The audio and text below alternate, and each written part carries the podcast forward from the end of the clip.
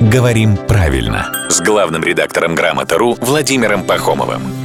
Здравствуйте, Володя. Доброе утро. Вот э, что мне нравится в наших слушателях, они э, везде готовы с нами поделиться своим опытом. Это То есть очень приятно, Куда да. бы ни шли, хоба, на днях, вот, например, Юля посетила одно культурное заведение, обнаружила там словечко.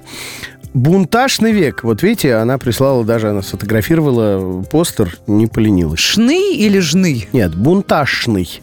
Мыслимо ли это, дальше уже поток эмоций, непереводимый э, итальянский фольклор, бунтарский век, век бунтов, возможно, бунтовской. Но бунтажный, это, по-моему, ни в какие ворота не лезет, говорит Юля. Это какой-то безобразный неологизм или грубая ошибка? Ни то, ни другое. Это, наоборот, устаревшее слово.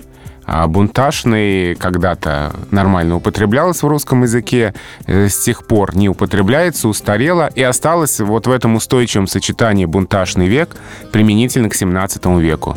То есть это почти что, ну не термин, но такое устойчивое определение этой эпохи. Ну, как есть эпоха воз- Возрождения, да, так есть да. бунтажный век. Как есть смутное время, вот так есть век в истории России, который принято называть бунтажным. Именно в этом устойчивом сочетании застряло вот это слово, которое в других контекстах не употребляется, потому что является устаревшим. Как я люблю прилагательные с буквой «ш». Красошный, Красочный. Песошный. э, песошный и все такое слушайте в рубрике «Говорим правильно» с главным редактором «Грамоты.ру».